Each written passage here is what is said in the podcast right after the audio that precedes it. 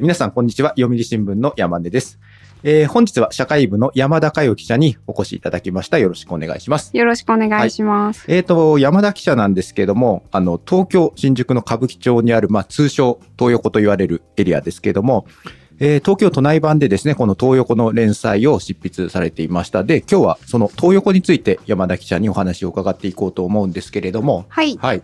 で、まずこの、これ東横っていうのはどこにあるんですか？はい。えーっとですね。2015年にゴジラ、いわゆるゴジラビルっていうのができたのはご存知ですか、あの、新宿の東宝ビルですよね。あ、そうです。はいはいはい新宿東宝ビルが、あの、歌舞伎町の中にできまして、最初、東横って言ったところは、あの、東宝ビルのうん。東側。東側。東宝ビルの東東側。側が、なるほど、なあるほど。の、東横って呼ばれてたんです。はい。で、えっ、と、そこを、あの、最近行かれたことあるかどうか、あれなんですけど、アイラブ歌舞伎町っていう、なんか可愛いネオンの、うん。あの、フォトスポットみたいのができていて、はい。で、そこの前で、こう、インスタで、こう、動画を上げるのが流行ってえて、ーまあそこら辺にその細い通りに、もともとのスタート地点は細い通りに集まるのが主流だったんですけれども、そこからどんどんどんどん広がっていって、今、あの、新宿区が、えーシネシティ広場って呼んでるうんうん広場があるんですけれども、あの、新しくできたあの、歌舞伎町、東急歌舞伎町あタワー。東急歌舞伎町タワーね。あの前のとこですよね。あの前のところが、まあ、あの、広場になっていて、はい。で、あそこを東横っていうことが最近は多くなってきましたね。じゃあ、東横の場所も、はいちょ。っとずつこう、移動してるんですね。おっしゃる通りです。あなるほどねはい。いや、僕ね、実はその、今日お話聞くっていうことで、一昨日ね、まあ夜の歌舞伎町行ってきたんですよ。はい。で、まあ実際どこが東横なんだろうなと思いながら、その、そうですね東宝ビルのちょうど真下、はい。まあはい手前の下側、そうですねええええ要するにまあゴジラの真下側そうですね。はい。あの辺りのこと言ってるのかなと思ったんですが、はいあシネシティ広場のとこだったんですね。あそこ、えっ、と、難しいんですけれども、はい。シネシティ広場を東横って呼ぶ人が最近は多いような気がし。ああます。たまたま僕がね、行った時は、その、イベントやってたんですよね。はいなんか激辛イベントみたいなのやってて、はい。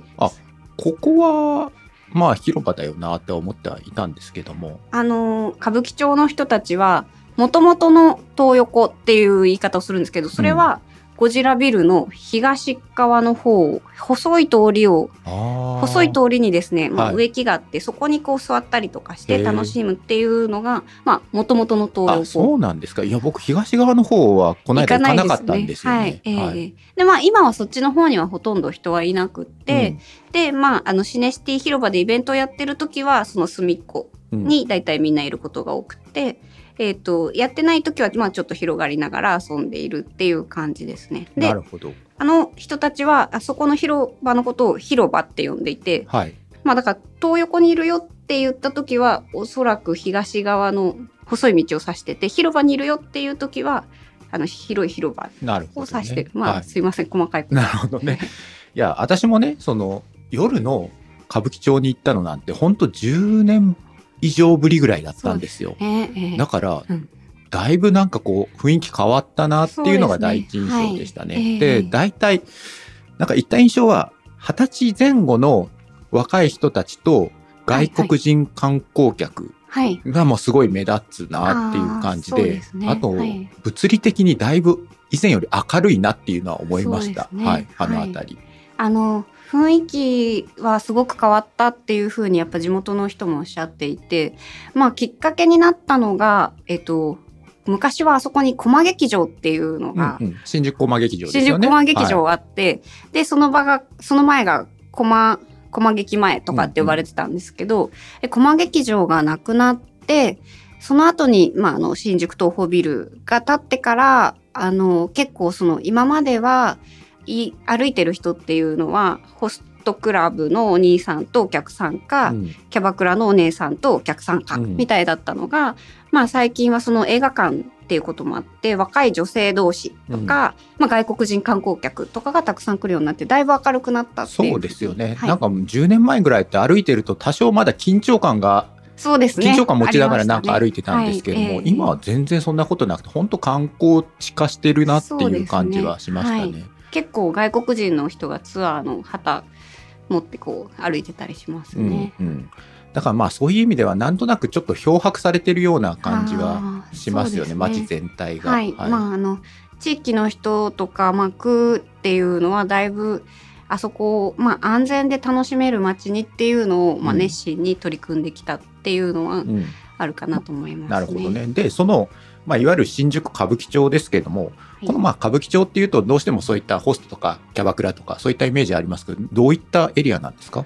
そうですね。なかなかそれが難しいんですけれども、実際にあのホストクラブはまだたくさんあると思います。まあありますよね。ええはい、歩いてるとすごいあるなって感じがしますそうね。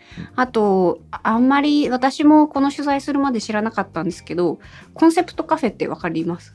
いや、わかんないですよね。あの秋葉原でメイドカフェが流行ったように、あのまあ、メイドカフェもコンセプトカフェのい一種なんですけど、はいえー、とそのコンセプトカフェっていうのが新宿たくさんあって、はい。それの、まあ、男性がコンセプト要は執事役ああ、はの,、あのお兄さんがいて、はいお茶を入れてくれるみい。たいななるほど。っていうのがどうやらたくさんできているみたいですね。あじゃあそのメイドカフェとその男女がひっくり返ってるあそうですねあのコンセプトカフェ。あまああの女性の場合のコンセプトカフェもあるんですけど、そういうなんかイメージに基づいたカフェをコンセプトカフェって言っていてなるほど、なるほど。なはいはいはい。わかりますわかります。あの、それこそ一昨日行った時に、はいその東横の前の通りですよね。ええあのーゴジラロードの脇あそうそうゴジラの脇ですね。あの歌舞伎町一番街のあの通り、はい。あそこを両脇に、はい。い、わゆるまあ客引きの若い子たちがいっぱいいてて、はい。ちょっとなんかコスプレみたいなのしてるなっていうのがあってあれって思いながらは見てはいたんですけれども、そういうことなんあですね。そうなんです。はい。はいだからまああのコンカフェってよく言うんですけど、はい。あの男性がまあそういうことをしてくれるところがメンズコンカフェで、うんメンコンカフェって言われてるんですけど、はい。でまあそのそれを目当てに若い子がなんかたくさん集まってくるみたあいなーはい。楽しいんでしょうね私。なるほどねわかんないですけど。その、まあちょっと、本題に行く前にちょっとあれなんですけど、あまあちょっともうちょっと聞きたいんですけども、はい個人そのコンカフェっていうのは、お酒とかは飲まないんですか？お酒カを注文することもできるんですけど、えっ、と若い子たちはお酒飲んではいけないし、まあまあ当然ね。そうですよね、あのお酒を出してもいけないので、うん。要はメンコンカフェっていうのは例えば15歳とか16歳でも遊びに行けるんですお茶を飲みに。はい。コンセプトカフェということは、要するに歌舞伎町で遊ぶ人たちの年齢層が下がってるってことですよね、昔に比べると。あね。まあ昔はね、ええそのホストキャバクラお酒飲んでみたいな世界でしたけども、よりりですね10代の子たちもそこでお金を使って遊ぶみたいな街になってきてるってことですか、そう思いますね。まあ治安が良くなった結果だっていうふうに説明する人もうん。確かにいて、まあ確かに私たちが若い頃っていうのはこっから先はちょっと怖いかなっていう、ありましたよね。ありましたよね、うん。そういう感じではもう全然なくなっても若い子でもどんどん足を踏み入れられるような感じにはなっているので、なるほどね。これ山田さんちょっとわかるかどうかあれなんですけども、どうしてもあの歌舞伎町の世界って龍が如くのイメージが僕にはすごく強くて、はい。ええ。まあ、ちょっとね、ええ。ダークで怖いなみたそいうなところはあっ。たんですけども、はい。えええそうですね、一昨日行った感じはあんまりそんな感じは、まあ、特にあの東横の周辺エリアだけですけど非常に明るかったんで,、はいですね。うんはい。そういう感じはしましたけれども、まあ、山田さんが実際に取材して感じた歌舞伎町の印象っていうのもそういった印象ですか？そうですね。まあだからその私が学生の頃に感じてたのとはまあ随分違うなっていうん気がしましたね。明るくなったしな、るほどね。綺麗にもなったし、で、まあ、今回その連載ですけれども、これ、はいどういった連載を されたんですか？あのですね、えっ、と東横に若者が集まってるよっていうのは、まあまあ報道などでまあそうですよね。まあある種社会問題でもそうですね取り上げられてますもんねええ社会問題として取り上げられていて、で私あの新宿区の担当になったので9月に去年の。去年の9月はいに。。はい。ええそうでか、その説明をしてなかったですね。山田さんは今、はい。その社会部の記者として、はい。新宿担当してるってことですかそうなんです。あの地域を持っていて新宿区を持っているので、うんその新宿区で面白いことなんだろうなっていうふうに思った時に、まあ、東横があるからうん。取材してみようかなっていう。なるほどね、はい。もう新宿なんて本当常にこう新しく生まれ変わってる街だから、はい、そうですね。はい。それでですね、えっ、と、東横を取材しようとは思っていたんですけれども、うんちょうど、えっ、と、何月 ?4 月14日うん。に、えっ、と、東急歌舞伎町タワーがうん。できると。そうですね。さっき話したやつですよね。そうですね。はい。で、えっ、と、東急歌舞伎町タワーができるとすると、あそこの、その、まあ、いわゆる若者たちが集まっているうん。シネシティ広場で、イベントをもっとたくさん打つようになるから、うん。あそこにいる人たちは、どこに行ってしまうのか、どっか行っちゃうんじゃないか、みたいな、まあ、気持ちがあって、なるほどそれの前に一回、まあ、形にしておきたいな、という感じで。なるほどね。まあ、はい実際僕が行った時もイベントやってたわけですもんね。はいはいああいうイベントが増えてくるってことなんですか？そうなんです。はへい。えまあ、その、えっ、と、地域の人たちも、まあ、歌舞伎町タワーできるにあたってうん盛り上げていきたいんで、あそこをやるし、歌舞伎町タワーが、まあ、コラボで一緒にやるっていうのも、これからもどんどんやっていこうっていう雰囲気だったので、なるほどね。はいまあ、東宝ビルと、ええ。えー歌舞伎町タワーのちょうど間にある。あ、そうです、場所そうです。ですもんねはい、ねそうなんです。はいはい、そういうことなんです。それで、まあ、その前に、一旦、あの、どういうことが起きているのかっていうのをうん皆さんにお伝えしたいなと思はって取材しました。なるほど。で、実際にその取材して見えてきたものっていうのはどういったところが見えてきたんですか、難しいですね。実際具体的にどういった現場を目にしたんですか？そうですね。まあ、あの、えっ、と、やっぱり若者たちがうん。集まってきて、あそこでまあ、お酒を飲んだり騒いだりっていうのが、まあ、一応見えることとしてはあるわけですね。うんうんで、だから、まあ、あの、えっ、と、薬物の多量摂取、オーバードーズはい。と、まあ、パパ活と言ったらいいのかな。うん。あの、案件とかって言われてるんですけど、えっ、と、まあ、えっ、と、まあ、売春みたいなことをしてお金を得る。で、それが、えっ、と、なんかお気に入りの男の子たちに回っていくっていうことによって、経済が成り立ってる仕組みがあるんですけど、うんまあ、それについては、えっ、と、しっかり書きたいなというふうな気持ちでいました。なるほどね。はい。そのオーバードーズの話ですけれども、ええそのまあお薬って言っても要するに市販薬のオ。ーバードーズってやつですよね。はい、はいそうなんです。あのいわゆるその覚醒剤とかそういうんではなくてってことですか？それを、えっ、と、市販薬をたくさん飲むっていうのがすごい流行ってるんですけど、うんまあそれを入り口に覚醒剤をやってる人を見たっていう人もいたので、うんまあ実際だから覚醒剤とか違法な薬物も裏ではちょこちょこ取引というかされてるんじゃないかなとは思ったんですけど、私が目の前でそれを見たり聞い聞いたりっていうことはなかったです、なるほどはい。そこで出会ったその若い人たちどういった人たちでしたか？はあなかなか難し い。えっと、少なくとも言えるのは若い一番下だと10代前半10代前半。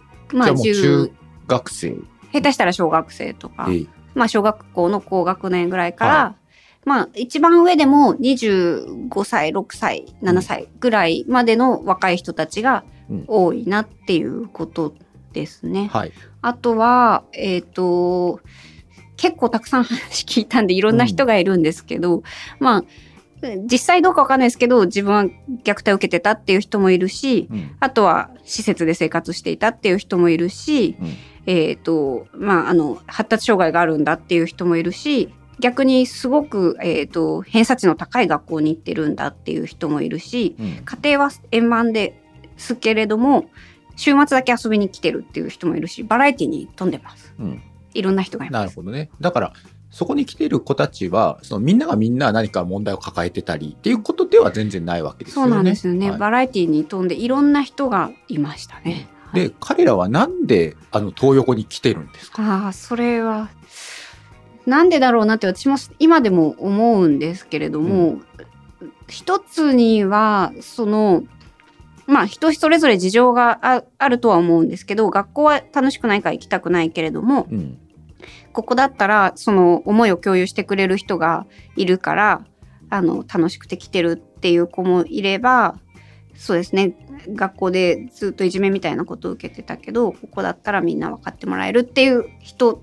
とかがまあ多いのかなっていううん気はします。なるほど。ええでも、いわゆるその若いね、子たちが、ふらっと行って、急になんかそこにいる人たちと仲良くなれるのかなっていう疑問が僕はあるんですよ。僕なんか、まあ人見知りじゃないですけども、うんうんうん急に行って何かそこで、そこにいる子たちと、同世代の子たちであっても、うんうん仲良くできるかな？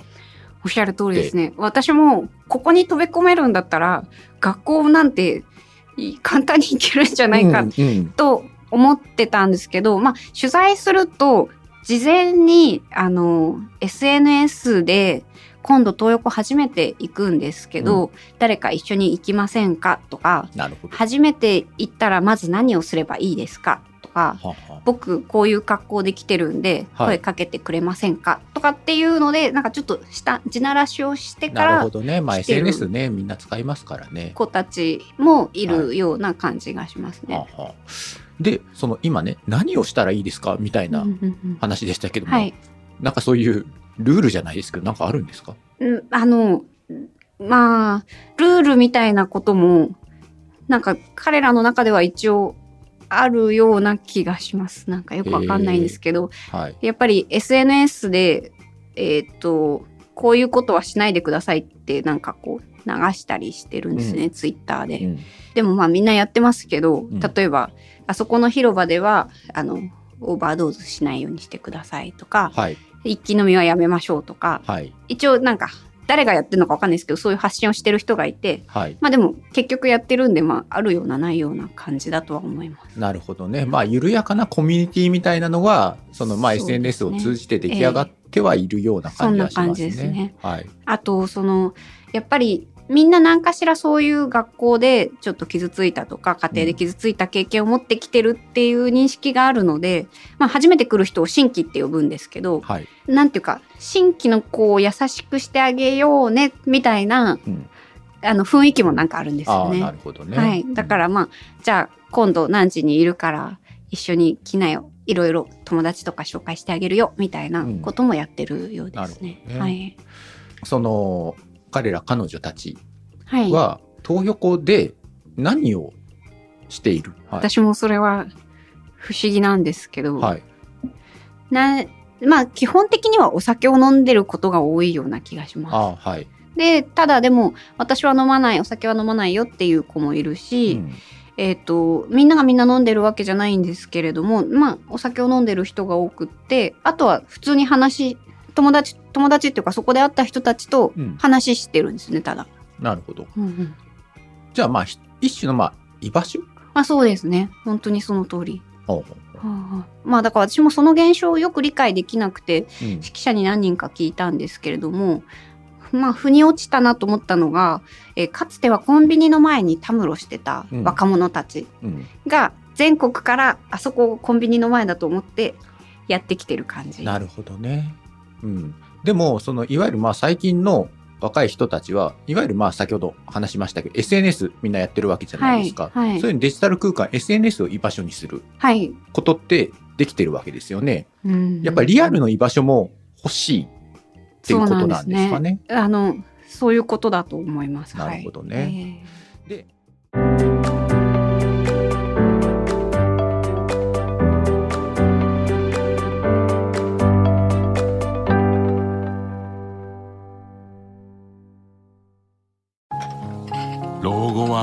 かな。どうしたのお父さん？いや今日の新聞。人口爆発広がる移住先。私だったらハワイかな。無難だな。新聞がある。話題がある。お試し読売新聞。ネットで簡単。まずは無料で。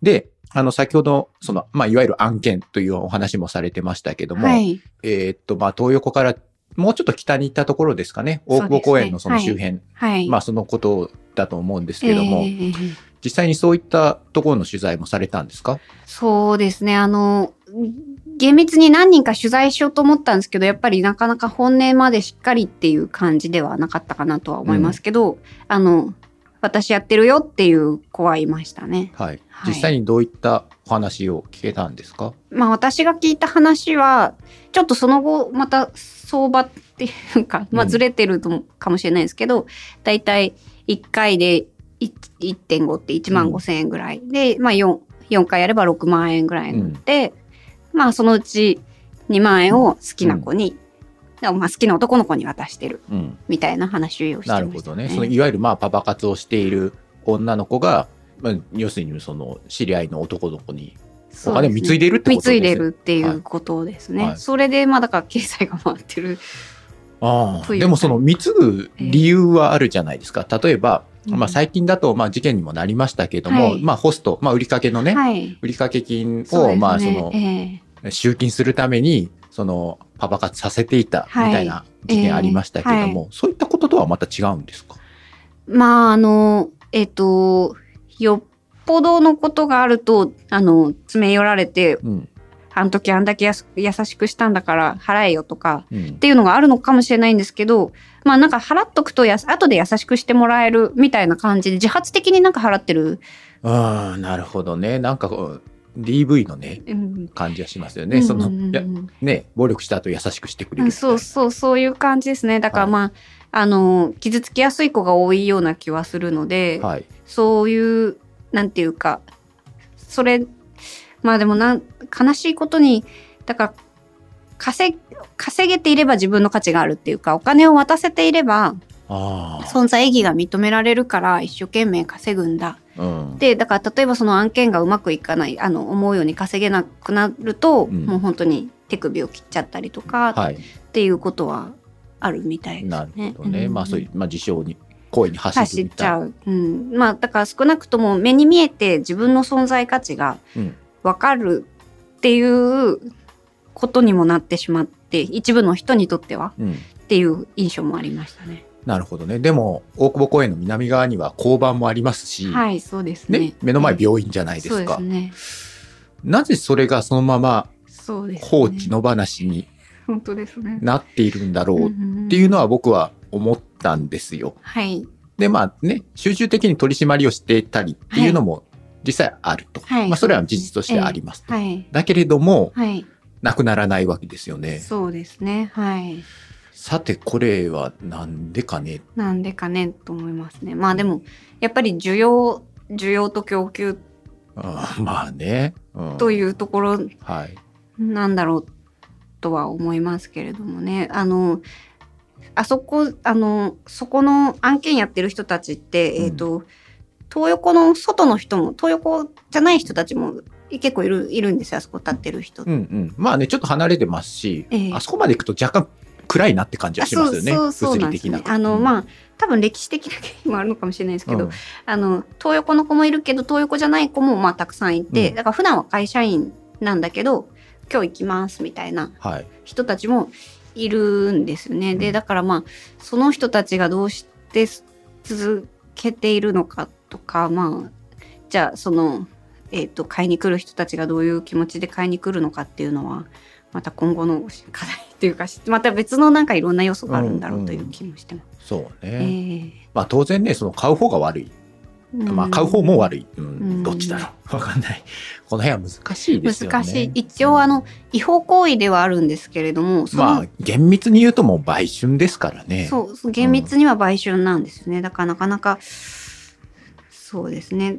あの尊厳がちゃんと守られればいいなとは思いますけれどもね。うん、いやだからその取り締まってあそこからなくしてしまえばそれでいいのかっていうと、うん。そうではないと思うんですよ。多分場所が変わって違うところで同じようなことが行われると思うんですよね、ええその根本的な解決にはおそらくならないと思うんですよね。うんなかなかうん。そうなんですね、でそはい。の実際にその取材をしてみて、ええ。まあ、その地域の人たちとかはい。はどういった取り組みをされてきてるんですか？えーとですね、あの、結構ここの土地はですね、歌舞伎町って地元の人たちが熱心にいろいろやってきていて、うん。まあ役所と一緒にやってるんですけれども、うん。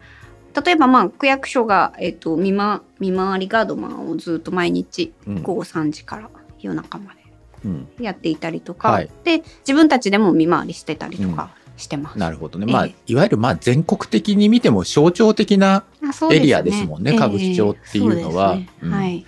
だからまあ警察もね、やっぱりこう一生懸命やりはね、するんでしょうし。あの力入れて取り締まりやってると思いますし、うんその効果も実際あると思いますね。はい。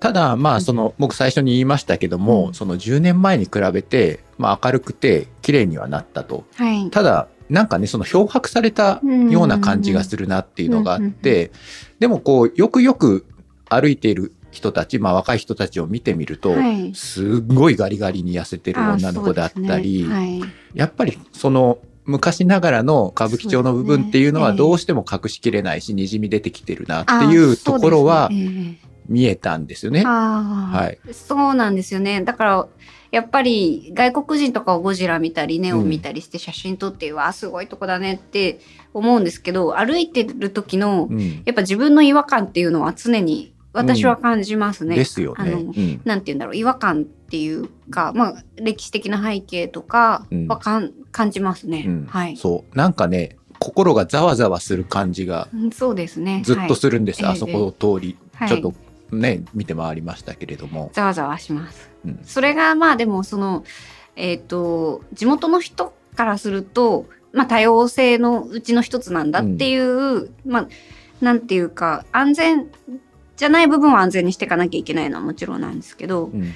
人工的に例えば再開発されて、うん。すごい綺麗になった街みたいになるのを望んでるわけではどうやらないないまあそうですよね。はい、うん。っていう印象はあり受けました。やっぱねその地域の人たちはその根っこの部分きちんとまあ、ね、見えてるはずですからやそこをなんとかしたいっていう思いは当然あると思うんですけれども、ね。はいまあ、なかなかやっぱりねそうは一筋縄にはいかないんだろうなっていう気はしますよね。そうですね。ううんん、そう思います。熱心にあの清掃活動とかもやってらっしゃいますからね。うん。まあね当然ねホストの人たちだってうんうん。清掃活動してたりみたいな、そうですねそういったニュースはね、はい。あのはい。見たりしますからそうなんです。みんなで何か良くしようっていう思いはあるんでしょうけども。うん、うんうん。うん。まあそれは多分一つの魅力でもあるんだろうなっていうのは、取材しててちょっと思いました。なるほどね、はい。まあそれはその僕のその何ですかそのイメージが先行している部分があるじゃないですか。歌舞伎町というイメージが。はい。まあそこがそうさせてるのかもしれないですけれどもただまあうん実際目にしてよくよく目を凝らしてみると、うんうん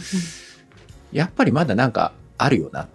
っていう感じはやっぱりね記者目線で見てしまうと見えてきてしまう部分はありますよね。うん。そう思います私も。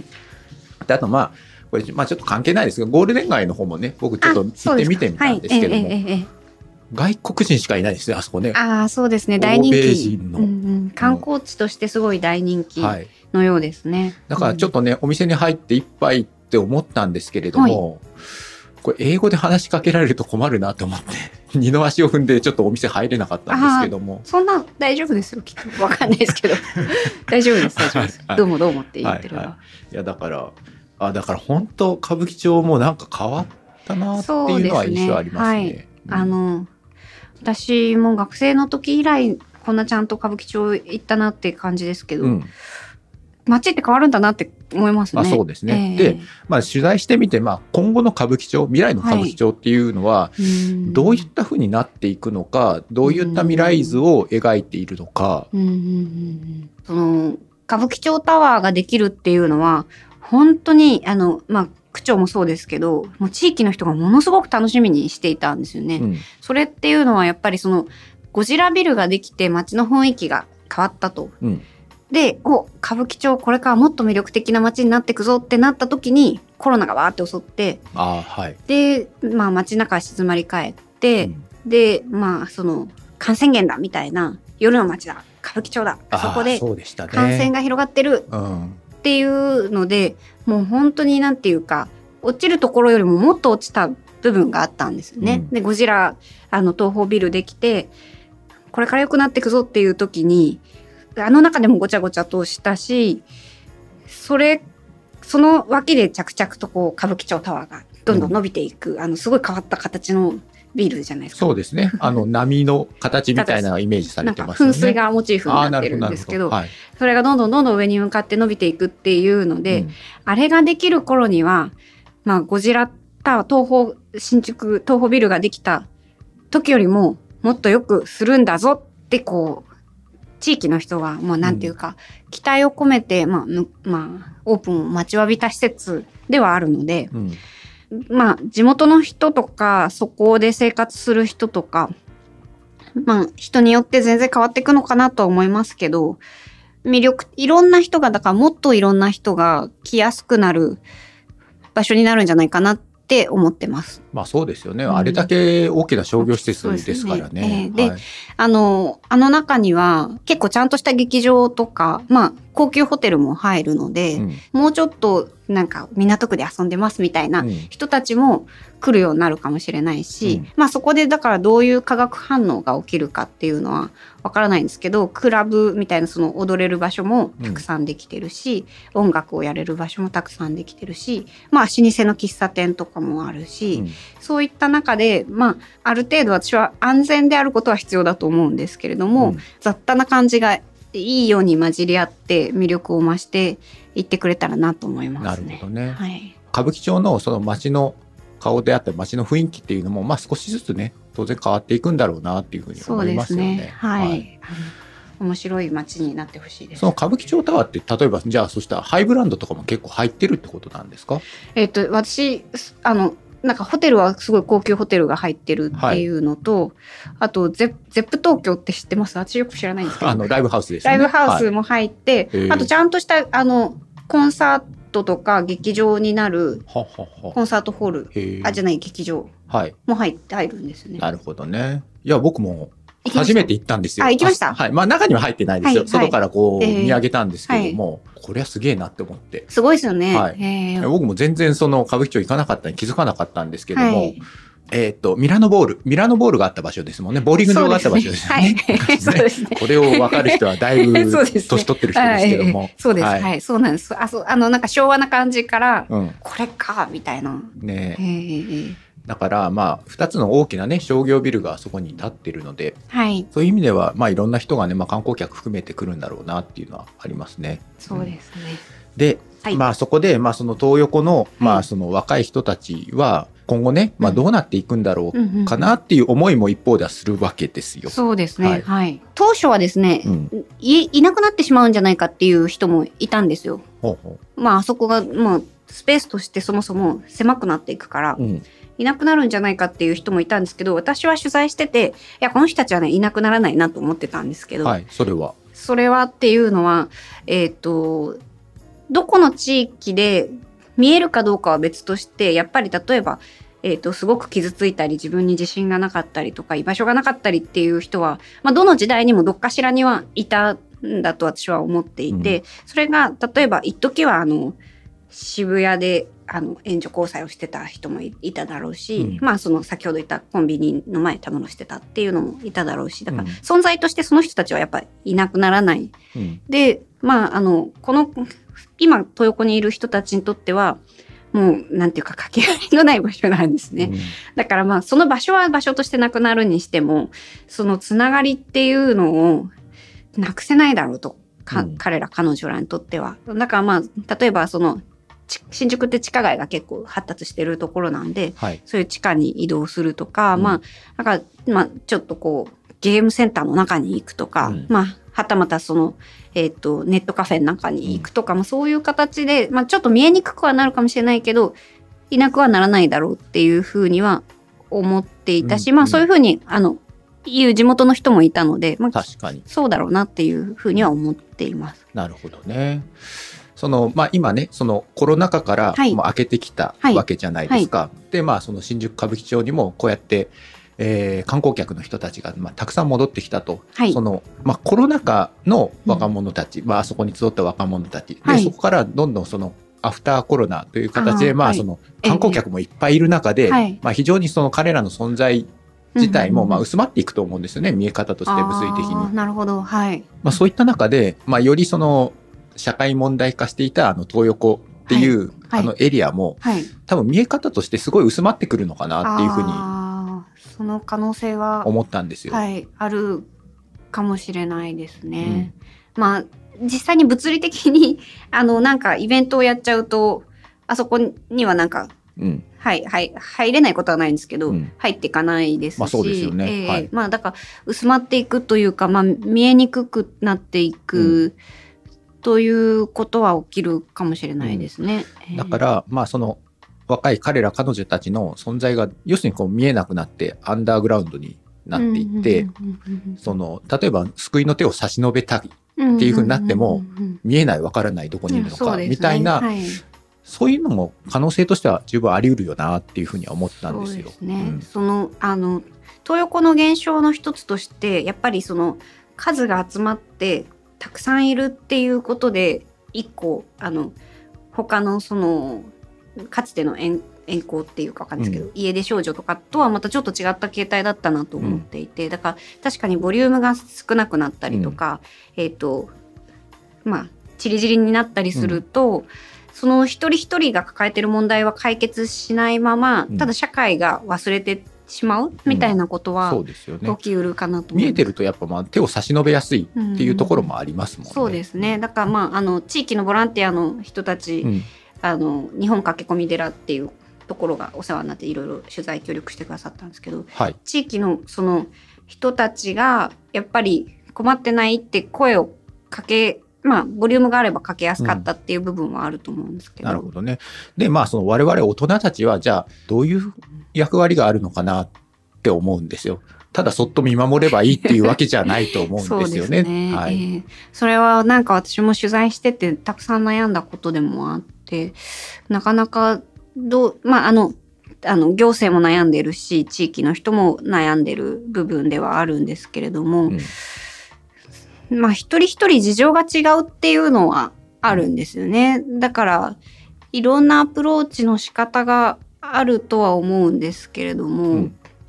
まあ例えばその学校の先生とか、まあうんえっ、とお父さんお母さんだったりとかその要は10歳ぐらいから25歳ぐらいまでの人と接する機会がある人はぜひともこの目の前にいる人になんていうか優しくしてあげてほしいじゃないですけど、うん。あのまず歌舞伎町に行く前にここに居場所があるよ。うん。あのあなたはパパ活をしなくてもそれだけで素晴らしいよっていうメッセージを端々であの発信しうてんあげてもらいたいなっていうのはそうですよ思いね。ますね。やっぱりその時間がかかるわけじゃないですか。はい。やっぱりその解決みたいなのには。で、ねまあね、その片っ端から補導してしまえっていうことでは解決しないと思うんですよね。そうですねで、まあ少しずつその、あの、若い人たちに心を開いてもらうにはやっぱ時間もかかるわけですそよね。ね。ええだからまあやっぱり時間をかけて腰を据えてやっていくしかないので、くしかないなと、はい。だからまあすぐになんかね、簡単に結果を求めず、うんやっぱりこう時間かけてそうですね。向き合っていくのが大人たちの役割なのかなって思ったんですそうけども。ですね。あの、まあ、取材する前に本何冊かいろいろ読んだんですけど、うんえっと、やっぱり、あの、例えば取材で関係ができた子がやっぱある日突然音信不通になってはい。いなくなっちゃったりとか、まあはたまた一緒にまあじゃあちょっとあのご飯食べながら話聞かせてよとかって言って歩き始めるとすぐ座り出しちゃったりとか、はい座り込んで「えどうどうしたの?」みたいなうんなんかだからそのそういう困らせ困らせたがりの子もいるんですよなんか。うんだけど困らせたい、あじゃあいいや、私、あの、じゃあ今日は帰りますとかってやっちゃうと、うん。まあ永遠に話も聞けないし、なんかどうもそういう子ってその本によると、なんか試してる、私はここまでしてもうん。許してもらえるのか試してるみたいな本に書いてあったりとかして、だからなんか気長に付き合わないと本当にいけないんだなっていうのは強く思いますね。ね。一人一人ともし付き合ううん。機会があるんだとすると、うん。自分が期待したことが返ってこない。例えば何時に待ち合わせしますっていうのは絶対待ち合わせとか時間通りに来ないし、うん。まあ、だけどまあそれでじゃあ見放しちゃうっていうんじゃなくってこれも一つの今まだ成長の途中だから、うん。多分25歳過ぎるとだんだんいろんなことが分かるようになるから、うん。25、6ぐらいまでは穏やかに見守るしかないなって思ってます。そうね。うん。うんわかりました。はい。ありがとうございました。えー、本日のゲストは社会部のお山田佳代記者でした。ありがとうございまありがした。とうございました。読売新聞ポッドキャスト新聞記者ここだけの話。この番組ではリスナーの方からのお便りをいつでも大募集しています。お便りは概要欄にあるメッセージフォームのリンクからお寄せください。ツイッターでもハッシュタグ記者ここばなをつけて番組の感想をつぶやいてください。今回も最後までお聴きいただきありがとうございました。次回の配信でもお会いできたら嬉しいです。お相手は読売新聞の山根でした。